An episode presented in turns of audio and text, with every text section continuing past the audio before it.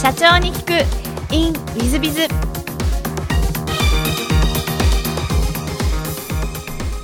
ィズビズの新谷です。先週の続きをお聞きください。上場を目指したのはいつぐらいから目指されたんですか？そうですね。あの、本格的にプロジェクトとしてスタートしたのは2013年からになります。うん、なるほど。それまでは上場しようなんてことはあんまり考えてらっしゃらなかったんですか？そうですね。あの2013年以前はほとんどそういうことを考えることはなかったですね。うん、なんか世代的に言うと、えっ、ー、と、多分、あの、私の後輩でインタビューもこの社長に行くインウィズビで撮ってますけども、はい、ガイアックスの上田君とか、はい、えー、楽天の三木谷さんも、ホリエモンも、えー、藤田さん、栽培者の藤田さんも、まあ、同、同インターネット事業者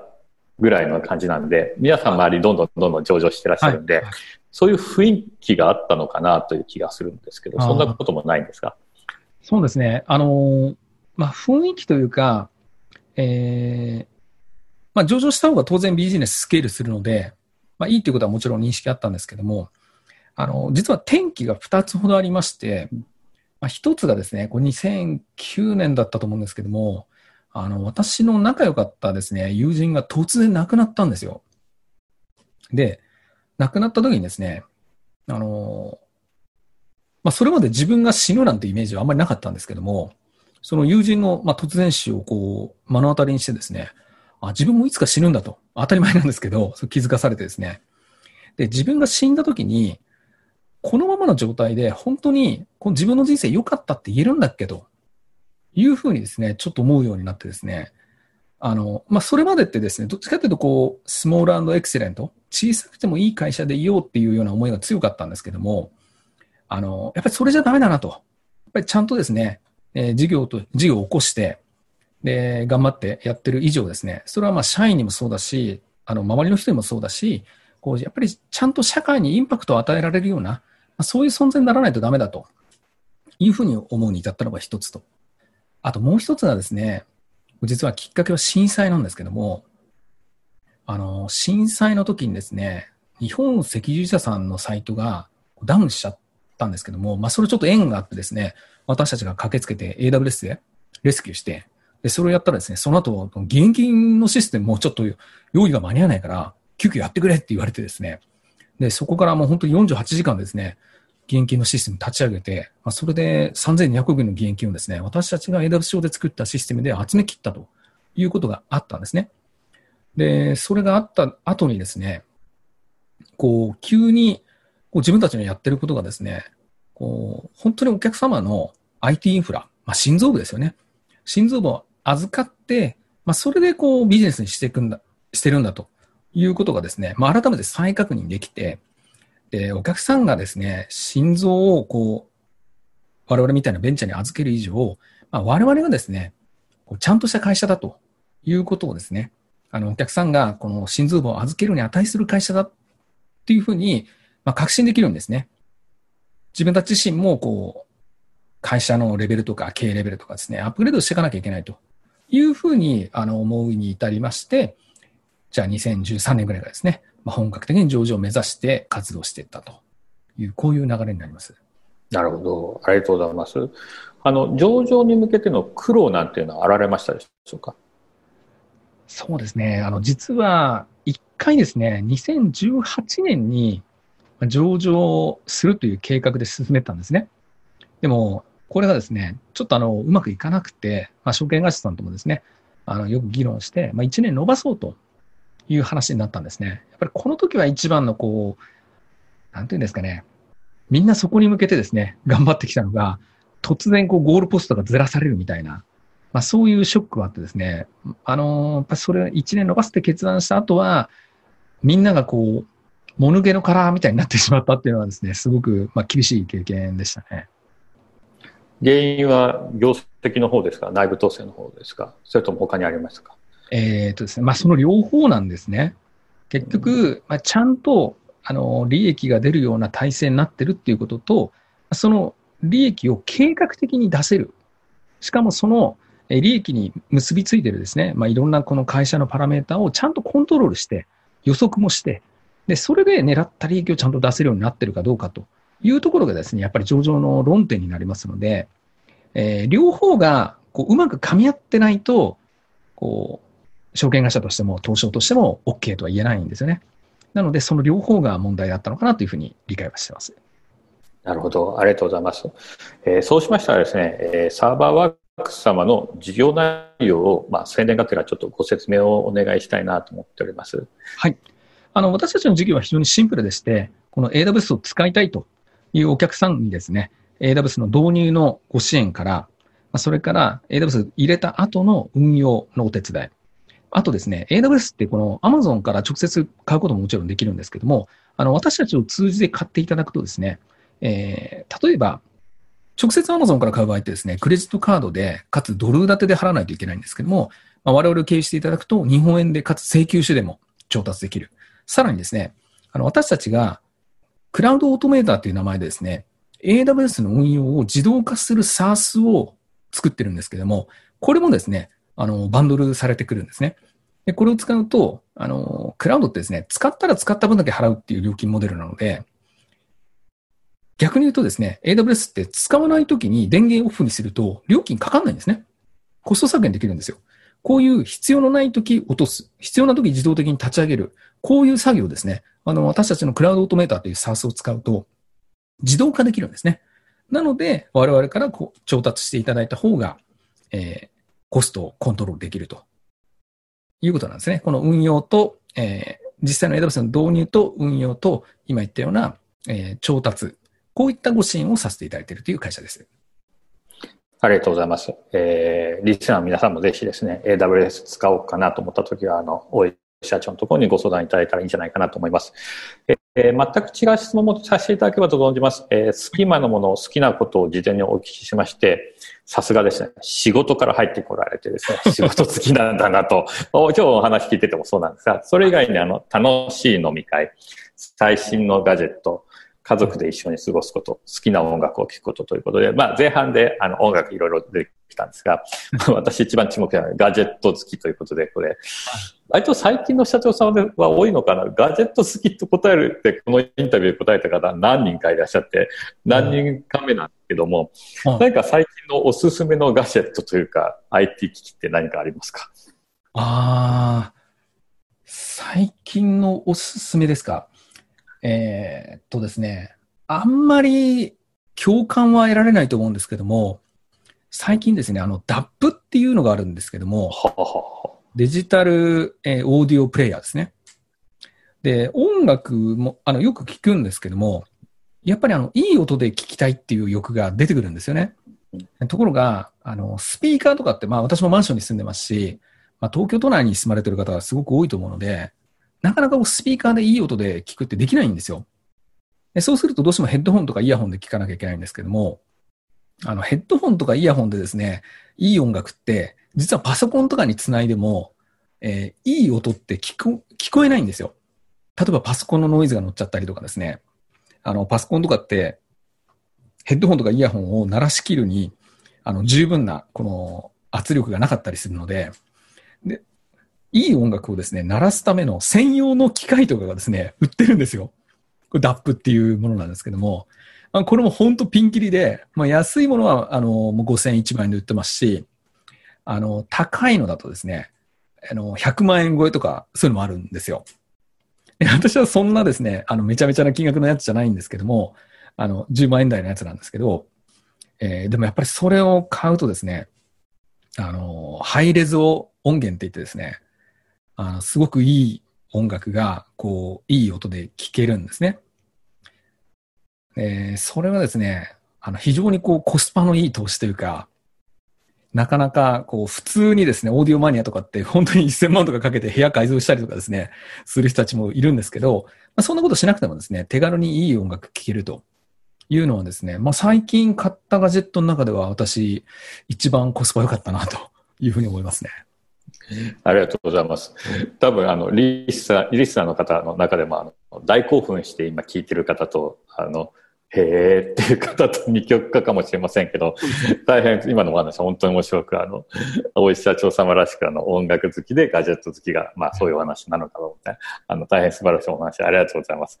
で、もう一つあの、座右の銘もお聞きしてるんですが、うん、えー、巻いた種の通りに花は咲くのである。中村天風ということで、はい、まあ、中村天風選ばれる方非常に多いんですが、はい、こちらあの選ばれた理由と意味をもしよろしければお教えいただけたらなと思うんですけども。はい。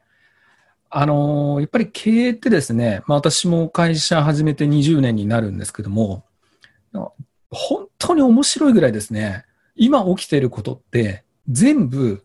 自分が過去やったことが跳ね返ってきてるんですよね。で、例えばあの時こういう判断したらこうなってたのにとか、まあ経営者の方であれば、その後悔することとかですね、あと場合によっては、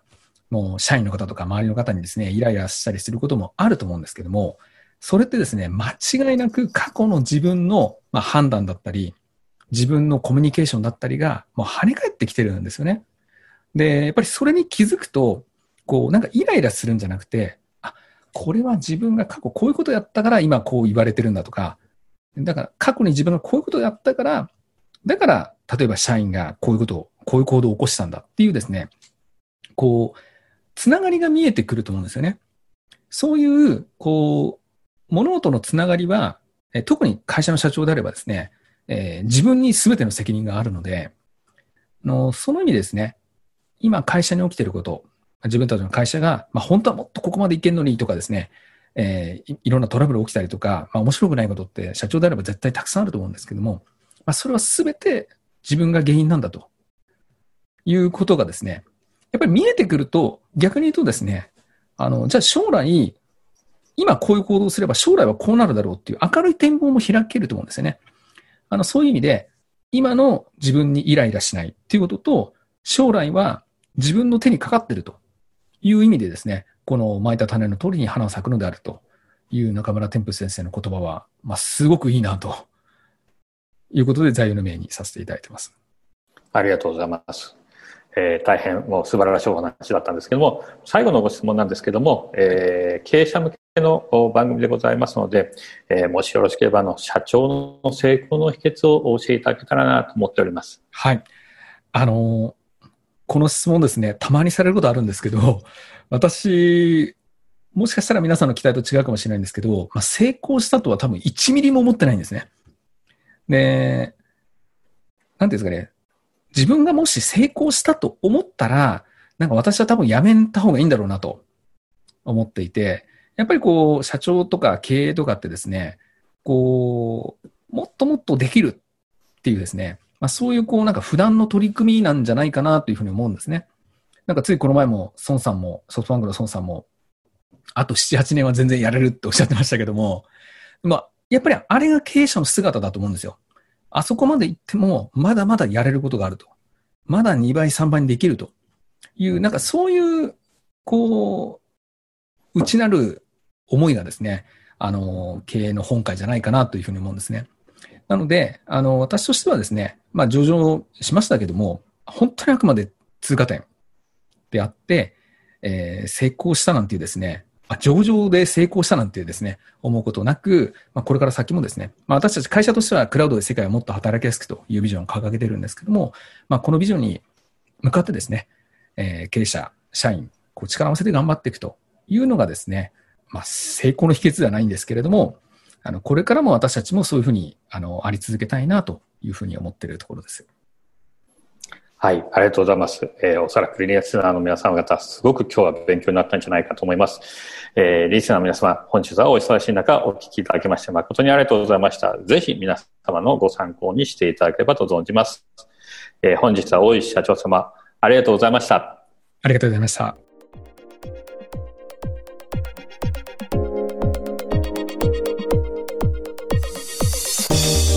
本日の社長に聞く in with biz は大石社長様サーバーワークス様でいらっしゃいました。AWS の事業をやってらっしゃって上場企業の社長様でいらっしゃいます、まあ、大変素晴らしいお話で、まあ、まずは聡明でいらっしゃいますね。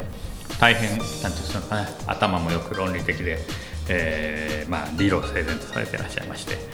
まあ、かつやっぱりですね IT の企業様らしくちっちゃい頃からパソコンにを触ってらっしゃってプログラミングといいますかそういうのをやってらっしゃったんですね。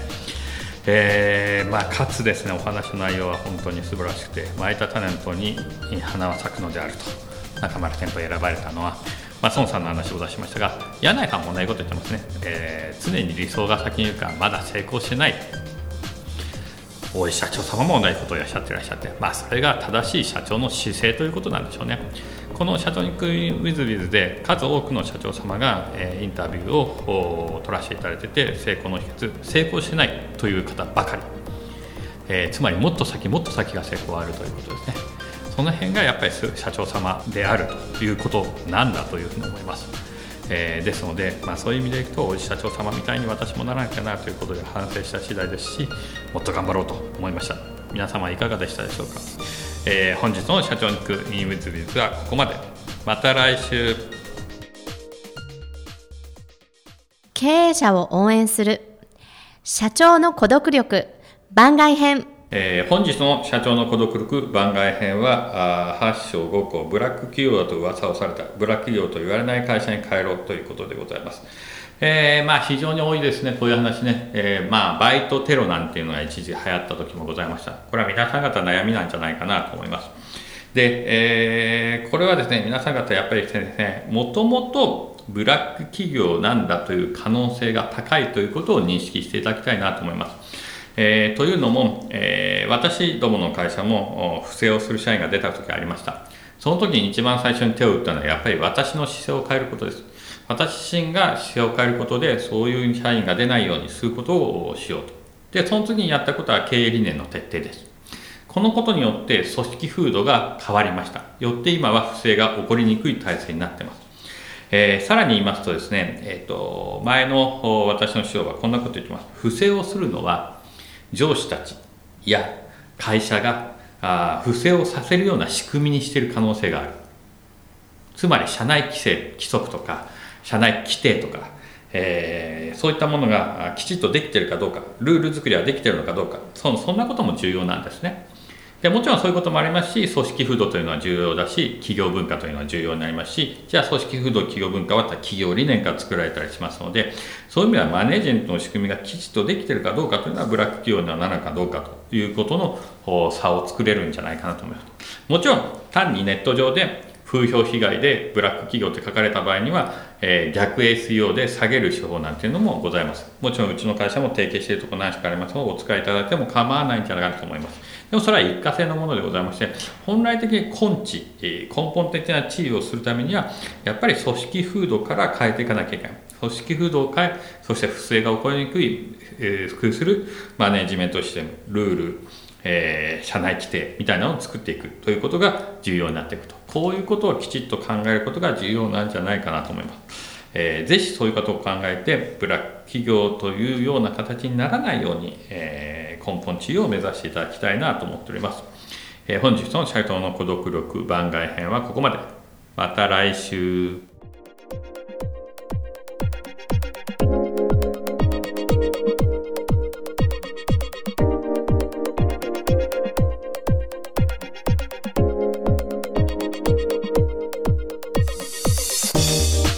本日も社長に聞く in with biz をお聞きくださり誠にありがとうございました、